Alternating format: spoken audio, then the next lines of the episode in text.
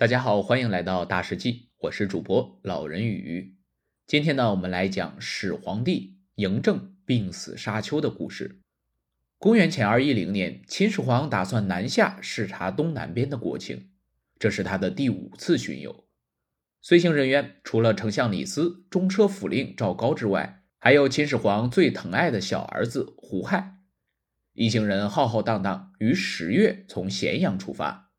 先是到达云梦，也就是今天的湖北省中部偏东孝感附近，在这里，秦始皇遥对着九嶷山拜祭舜帝，然后从丹阳进入了浙江境内，渡过钱塘江，到达会稽郡，也就是今天的江苏苏州，在会稽山上祭祀大禹，还把自己的功绩刻在了会稽山的大石头上，随后便从会稽郡北面走到了琅琊。也就是今天的山东胶南，在一路朝北，直到荣成山，也就是现在的山东威海境内，然后就是知府，也就是今天的山东半岛北部。到这里的时候，巡游队伍就转向朝西边行进，准备回到咸阳。等走到平原津，也就是山东平原南的时候，秦始皇因为过度操劳和长途跋涉的原因，体力不支倒下了。随军的御医多次诊断用药都不见好，众人便把秦始皇安排在沙丘的行宫内休养。秦始皇知道自己这次的病情很严重，怕是不久于人世，他连忙把赵高传唤到身边，要他写一封信给大公子扶苏。此时的扶苏正和蒙恬将军带领军队驻扎在上郡，秦始皇准备传位给扶苏，信中要求扶苏尽快赶回咸阳。如果秦始皇不幸驾崩，将由扶苏主持丧事。然而，秦始皇没能等到这封信送到扶苏的手里，这位千古帝王就带着遗憾离开了人世。赵高写的一手好字，又擅长律法典籍，秦始皇很看重他，不但让他担任中车府令，还让他当胡亥的老师。因此啊，赵高和胡亥的情感十分深厚，胡亥也事事都要征求赵高的意见。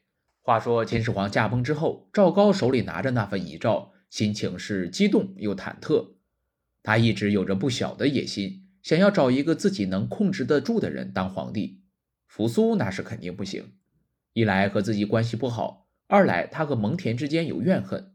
如果扶苏继位，自己肯定不得善终，而胡亥就是最好的人选。想到这儿，赵高就跑去和胡亥商量。胡亥那时虽然也有二十岁了，但智谋不够，而且特别依赖赵高。在赵高的花言巧语之下，胡亥很快就同意了这件事。随后，赵高又去找丞相李斯，这么大的事情当然瞒不了丞相。起初，李斯不同意，但在赵高的威逼利诱之下，他屈服了。于是，赵高和李斯秘密更改了遗诏，把胡亥立为储君，并写信给扶苏，用秦始皇的口吻要求扶苏和蒙恬自尽。接着，便对外谎称秦始皇身体虚弱，不宜外出。凡事都由他们传递，就这么一路遮遮掩掩回到了咸阳。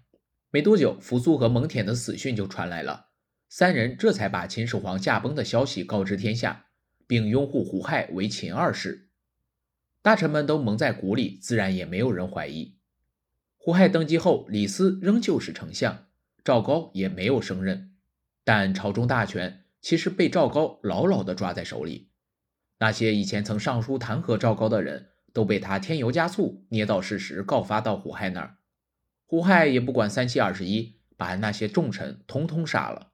秦二世唯恐篡位的事情败露，连自己的兄弟姐妹都不放过，全部被处死。李斯看不过去，说了几句，也被秦二世判了死刑，落了个腰斩的下场，还被满门抄斩。最后，赵高顺利的升任了丞相一职。好了，我们今天的故事就讲到这里，欢迎大家评论、点赞和转发，我们下期再见。